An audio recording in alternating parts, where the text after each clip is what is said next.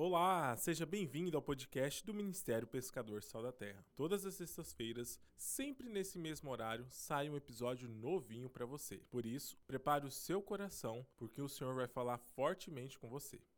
Eu queria, aos meus cinco anos de convertido, eu queria encontrar uma pessoa com o conhecimento que eu tenho hoje.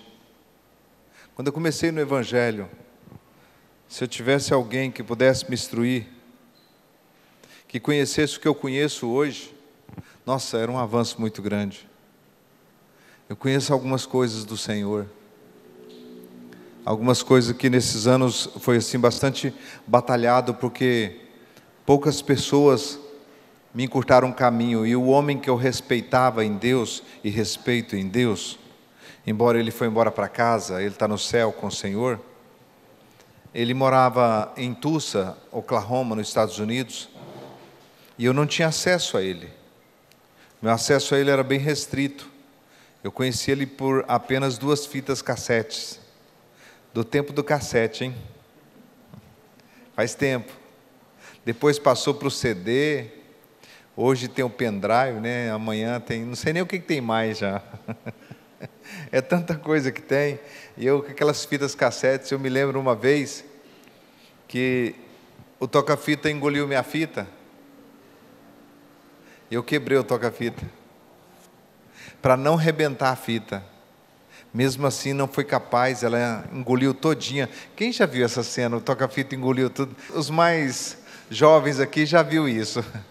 Engoliu minha fita todinha, desmontei o toca-fita e ainda peguei e colei com durex a fita e ela continuou tocando. Quando chegava naquele lugar, ela dava uma embaçadinha e passava. O tanto que aquela fita era importante, porque a única, a única evidência que eu tinha de Deus era através daquelas fitas. E aquelas fitas me trouxeram uma instrução tão poderosa que mudou a minha vida. Mas mudou num aspecto. Mas havia outras coisas que eu precisava de informação, mas eu não tinha informação. Eu comecei a ser pastor sem saber como é que fazia casamento. O dia que o primeiro irmão foi casar, na igreja, que era lá na, na, na beira do rio, ainda nas tábuas de construção, e o irmão queria casar, e eu não, não tinha internet, não tinha Google naquele tempo. Pesquisar onde? É Bíblia, né? Eu fui ver o que, que a Bíblia falava de casamento, e a Bíblia não ensinava a fazer casamento. Porque a Bíblia não ensina a fazer casamento. Ela não ensina isso. O que ela ensina é como viver um casamento. Casamento quem faz é um homem ou uma mulher apaixonado. Esses dois dá conta de fazer um casamento. Se unem e não tem quem separa. São a prova de bala. E aí eu não sabia fazer casamento, e aí houve aquela situação daquele casal que queria casar, e eu coloquei, eu fui num brechó que tinha lá. Já viu falar de brechó? Eu era cliente, eu era freguês do brechó. E eu fui naquele brechó e comprei um paletó. Eu tinha 63 quilos. Para achar um paletó do meu tamanho, você calcula. Eu tinha 63 quilos, achei um paletó número 42 por aí. Eu fiquei parecendo um espantalho naquele paletó. Mas eu estava todo feliz. Coloquei a gravata, não sabia dar nó de gravata. É, procurei um irmão lá, falei: Você sabe dar nó de gravata? Nós passamos uma meia hora, não tinha internet para você saber. Passei uma meia hora tentando fazer um nó na gravata e conseguimos, e dando uma apertada aqui, eu coloquei um sapato, uma calça, aquele terno que eu comprei no brechó, maior que eu, e eu fiz o casamento e ficou maravilhoso. O casamento foi top. e eu falei, ah, aceita ela como sua legítima esposa, e pau, casou e foi embora. Então nunca fiz um curso de nada, eu não aprendi com ninguém. O que você vê o Ministério Pescador fazer, você pode ver que a gente faz algumas coisas diferentes das outras igrejas. Não é porque a gente é mais importante do que eles, não. É porque cada igreja tem um ritmo de trabalhar que recebeu do Senhor. Eu sou um apóstolo porque eu não saí de igreja nenhuma. Eu comecei lá na beira do rio e Deus me ensinou a fazer culto, Deus me ensinou a orar, Deus me ensinou a batizar, Deus me ensinou a apresentar bebês. Deus me ensinou a, a fé, Deus me ensinou a conversar, então não aprendi com ninguém. Eu sou assim, bastante rústico lá daquilo que Deus me falou e me ensinou. Você já viu algum evento aqui na Arena Pantanal que dá um carro, dez motos, três, dois barcos, três iPhone? Já ouviu falar que fizeram um evento aqui? Pois é. Nós vamos fazer esse evento. Só por uma coisa, queridos. Porque quem eu, como eu era pescador, eu sei que para você pegar o peixe, se você jogar o anzol sem isca, você fica lá o dia todo e o peixe não vai nem esbarrar no anzol. Porque ele não come anzol. Ele não gosta de anzol. Ele gosta da comida dele, que ele come. Então eu aprendi que se eu colocar uma isca no anzol, a isca adequada, na frente do peixe, ele vai morder na, na isca e não percebe o anzol. Quando ele menos espera, o anzol já atravessou a boca dele. E ele está pego, e ele vai para a frigideira. E essa mesma estratégia eu uso para ganhar uma para Jesus. Eu pego um carro, isco ele num anzol bem forte, com a linha bem forte, com um pescador bom do outro lado, isco o carro e jogo o carro e passo com o carro na frente do peixe. Toma. Aquele peixe que falava assim: Eu não gosto de igreja, não gosto de pastor, pastor tudo é ladrão, pastor é isso, pastor é aquilo. Aí ele fala: Vou lá ganhar um carro daquele lá. Quando ele chega lá, ele está doidinho no carro assim, ó. Aí ele começa a ouvir a palavra e vai ouvindo e vai ouvindo. Daqui a pouco a lágrima vai descendo, vai descendo. Quando ele vê, ele está pendurado pelo anzol, pela boca dele, já foi fisgado e ele já é de Jesus Cristo.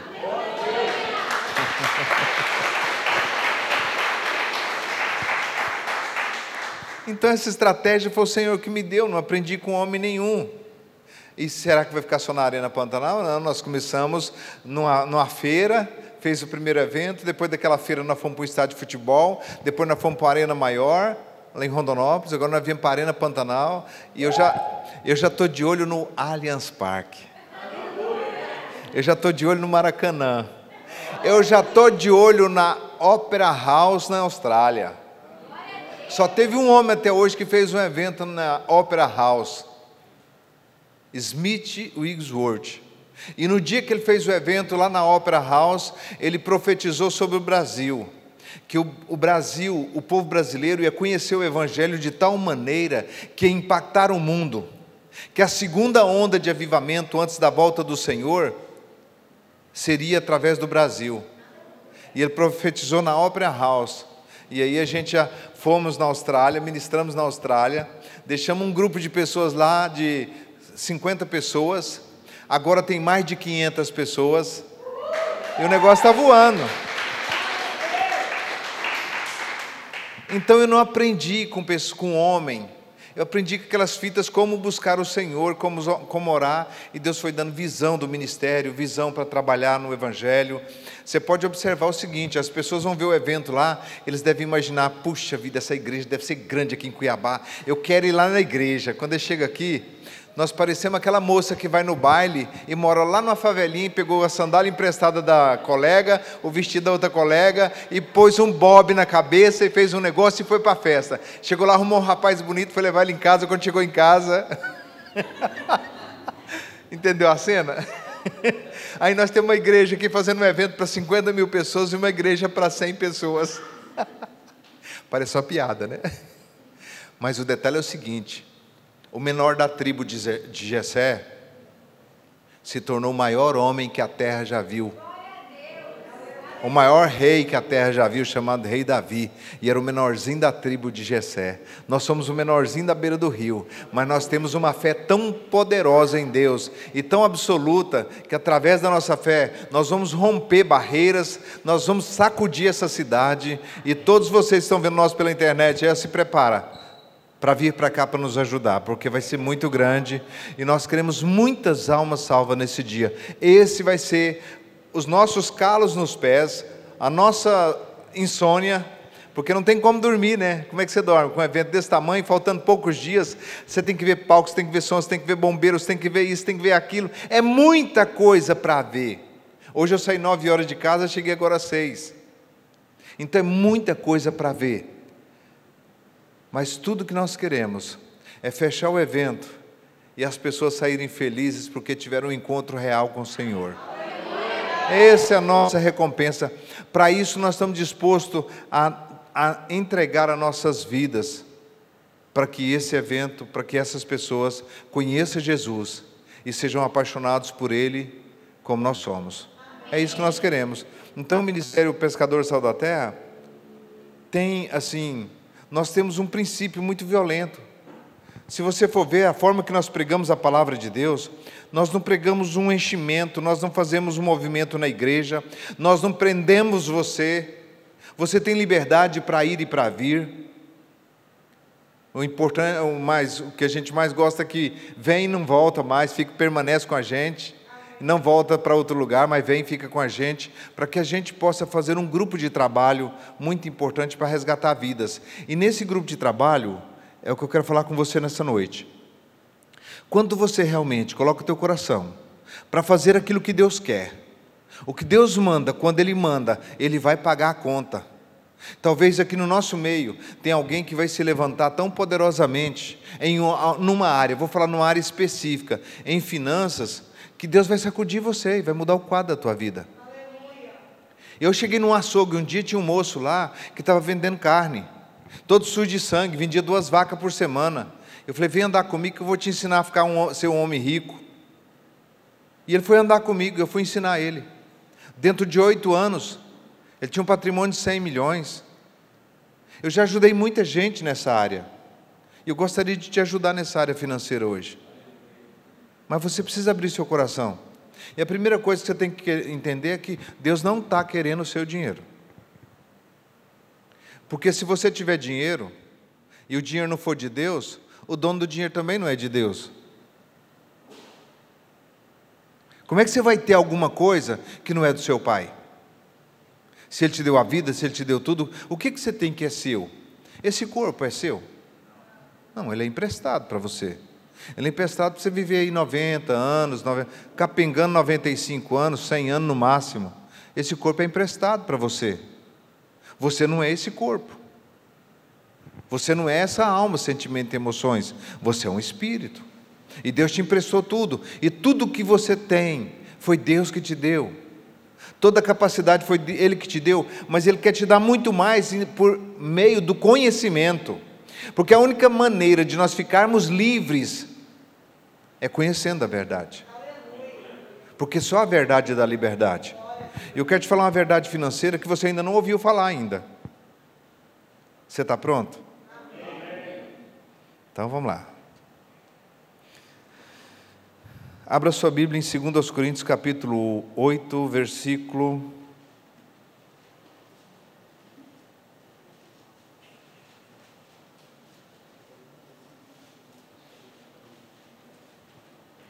Eu li essa carta há 30 anos, vai fazer 30 anos que eu leio essa carta.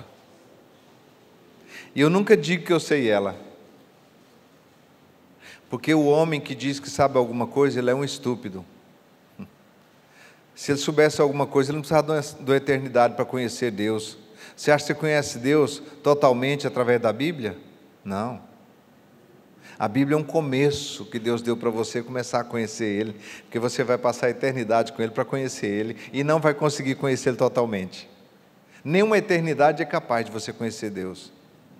A Bíblia é só um, um ponto, um ponto até um lugar. Que lugar é esse? Até o céu. Porque o céu você vai passar lá conhecendo Deus. Você vai querer descobrir Deus no céu. Porque quando a gente começa a descobrir as revelações da palavra, a gente não quer outra coisa, a gente quer ficar com a palavra, a palavra fica familiarizada para a gente. Então quero ler com você aqui o versículo primeiro que diz assim: E agora, irmãos, segundo aos Coríntios 8, primeiro, e agora, irmãos, vos fazer conhecer a graça de Deus dada ao ministério pescador sal da terra. É uma graça que Deus dá. Deus dá. Quando a gente faz o que Ele quer, do jeito que Ele quer, cai uma graça sobre nossas vidas. Graça é uma janela. Deus atua por meio da janela. Lá em Malaquias 3:10, ele diz assim que Trazei todos os dias uma casa do tesouro, para que haja mantimento na minha casa. Depois fazei prova de mim, diz o Senhor, se eu não vos abrir a janela do céu. Janela é o que faz, é o, é o mover que você entra, chamado janela, e naquela janela tudo que você planta dá. O fazendeiro, esses dias eu tive numa fazenda de soja, o moço levou lá e disse: Eu quero que você venha aqui Veio aqui, me pegou de avião, me levou na fazenda dele, só para me colocar a mão na semente dele. Porque o ano passado, o ano atrasado, ele me levou lá, na fazenda, eu coloquei a mão na soja, ele estava colhendo 80 sacas por hectare. Ele colheu mais de 100 sacas por hectare. Aí ele pegou um avião particular, me levou aqui e pediu para me orar na semente dele. Eu cheguei lá e coloquei a mão na semente dele. E ele disse, ele disse: Quando é que você vai plantar? Eu perguntei para ele. Ele disse: Eu estou esperando abrir a janela. Porque a gente planta numa janela. A hora que dá a chuva, que vai ter tantos milímetros de água na terra, quando cair tantos milímetros, eu posso lançar semente dentro de uma janela de colheita, porque se eu não plantar dentro da janela, quando for a época de eu colher, está chovendo demais, eu não colho minha soja, ela apodrece no pé, se invernar. Então eu acho uma janela e nós estamos aqui com a semente prontinha, a semente empilhada no barracão, tudo pronta, toda adubada, toda ajeitada, e aquele homem esperando só a janela para que ele semeasse, e quando abriu a janela, ele lançou a semente na terra.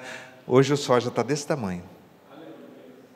Coisa mais linda, mandou uma foto para mim, a coisa mais linda, porque ele viu uma janela de semeadura. Ah, se você entendesse essa janela de semeadura. Deus sempre vai abrir uma janela de semeadura. Talvez a janela de semeadura seja uma pessoa que bate na sua porta, te pedindo alguma coisa. A janela de semeadura para mim foi quando eu recebi, eu estava passando fome em casa, eu recebi uma cesta básica.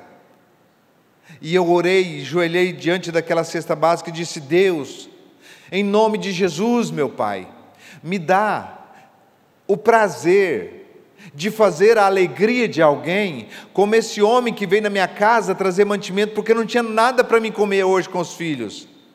E esse homem chegou com a cesta básica na minha casa e promoveu uma alegria no meu coração tamanha que eu fiquei com inveja. Foi da alegria que ele conseguiu promover em mim e eu desejei promover alegria no coração de outras pessoas. 90 toneladas no Alagoas de alimentos, 100 toneladas no Piauí, 120 no Maranhão, 140 em Juazeiro do Norte, mais de 100 toneladas no Mato Grosso. Deus abriu uma janela naquele momento que eu recebi. Só que quando eu recebi a cesta básica, passou um pouquinho, chegou alguém batendo palma na minha porta e disse: Moço, pode me arrumar comida? Eu estou com a minha família debaixo da ponte, sem comida a janela abriu para mim semear, daquela cesta que eu tinha ganhado. E eu peguei e reparti com ele um tanto de arroz, feijão, fui repartindo. A cesta tinha dois itens, e eu reparti com aquele homem. Sabe o que aconteceu? Eu plantei dentro da janela. E nós hoje estamos começando. Isso é só o começo do quanto Deus vai nos usar para levar suprimento para o necessitado. Porque foi dentro de uma janela Aqui tem um povo aqui que entrou numa janela. O povo da Macedônia. O povo da Macedônia era tão pobre que eles começaram a orar e pediu a Deus que mandasse Paulo para eles. E rogaram e Deus mandou Paulo para eles, e Paulo chegou com essa instrução para a igreja da Macedônia, dizendo: E agora, irmãos, vos fazei conhecer a graça de Deus dada à igreja da Macedônia. Em muita prova de tribulação, houve abundância do seu gozo e da sua profunda pobreza. Diga comigo, profunda pobreza. Profunda pobreza. Teve alguém que não falou por quê? Você não obedece? Você tem dificuldade de obedecer? Está vendo? E se essa profunda pobreza que você estava falando é para você sair da profunda pobreza, talvez de amor, profunda pobreza de dinheiro, profunda pobreza, porque pobre não é o que não tem, pobre é o que tem, não dá conta de gastar o que tem. Talvez foi uma janela, mas você não obedeceu. Você acha que eu dou outra chance? Vamos dar, né? Diga profunda pobreza. Como é que era o povo da Macedônia? Profundamente pobre. Uma pessoa profundamente pobre, ele é completamente pobre de conhecimento, de sabedoria, de alegria, de paz, de dinheiro, de comida, ele é profundamente pobre. E assim era o povo da Macedônia, clamando a Deus que enviasse Paulo para ensinar eles. E Paulo ensinou eles. E chegou lá, quando Paulo chegou para falar com os macedônios, ele estava numa profunda pobreza. Em muita prova de tribulação, ele estava em tribulação. Houve abundância do seu gozo e da sua profunda pobreza transbordou em riqueza da sua generosidade.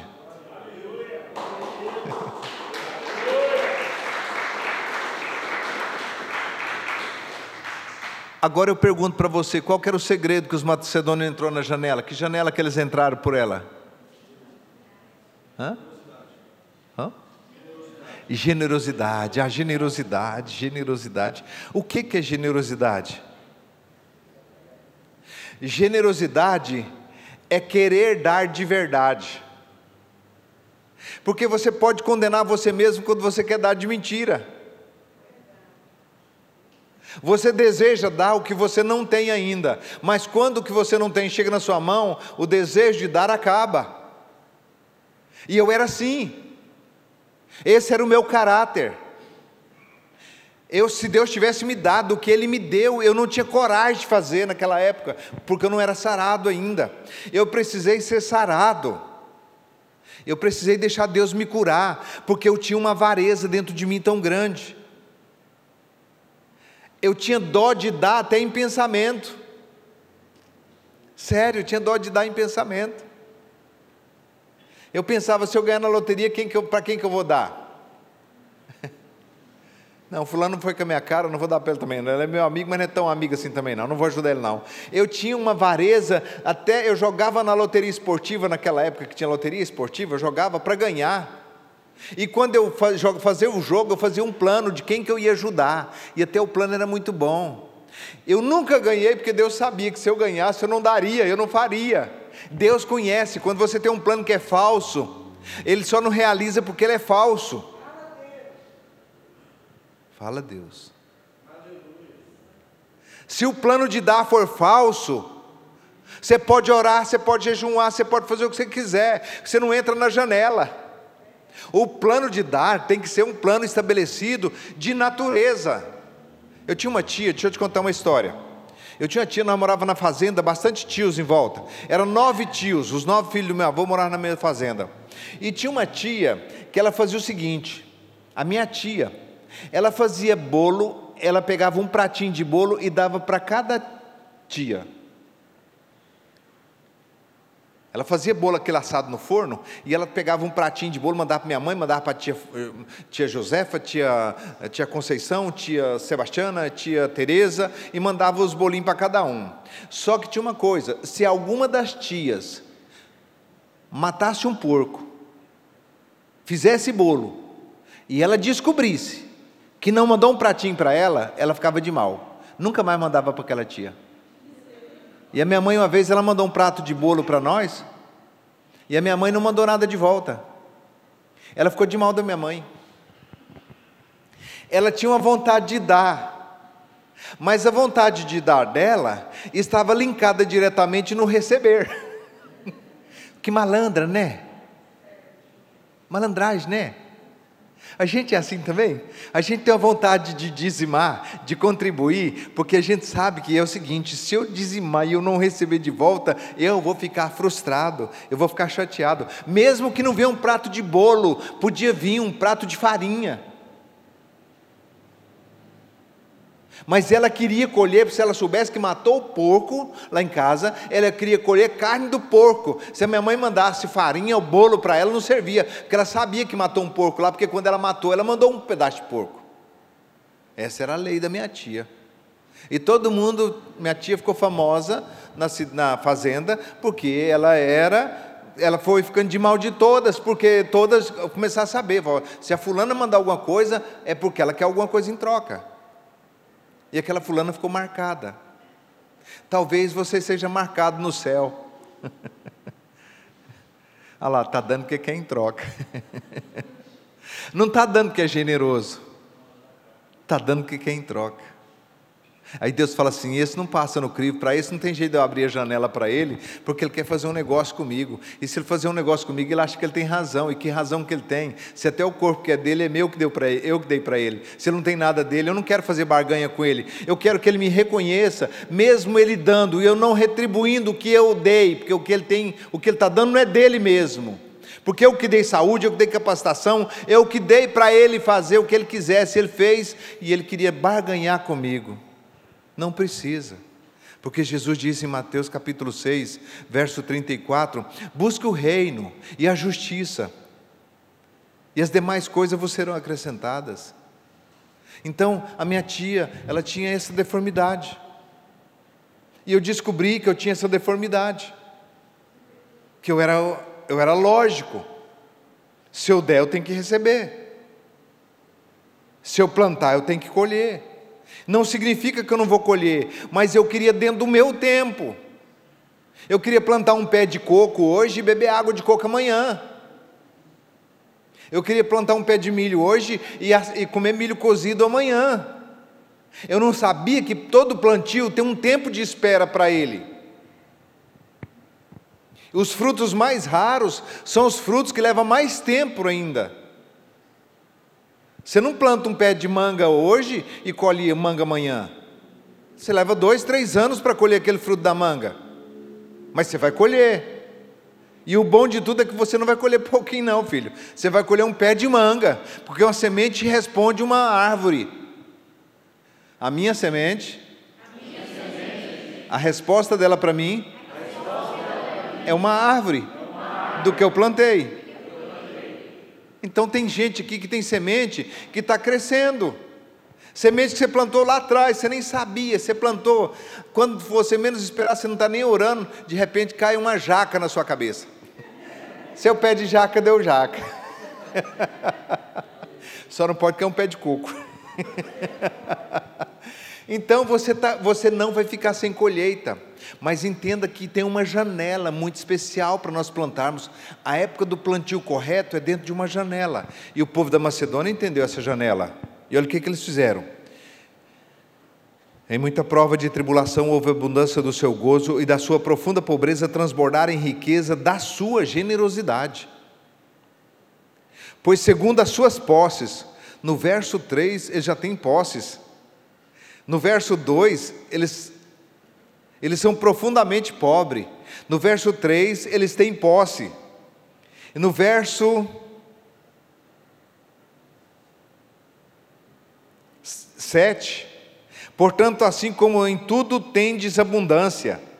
Olha o que, que a semeadura do povo da Macedônia deu para eles: fé, diga comigo, fé, fé. Palavra, palavra, ciência, ciência e todo zelo.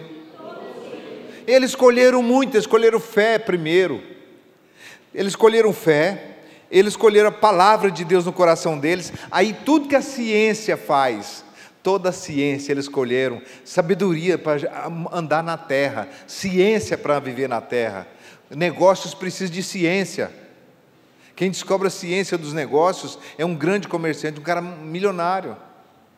Não havia alguém aí que e este foi mais um episódio do nosso podcast. Esperamos que este ensino tenha tocado poderosamente o seu coração. Não se esqueça de compartilhar com alguém e acessar as nossas redes sociais. Deus te abençoe e até semana que vem.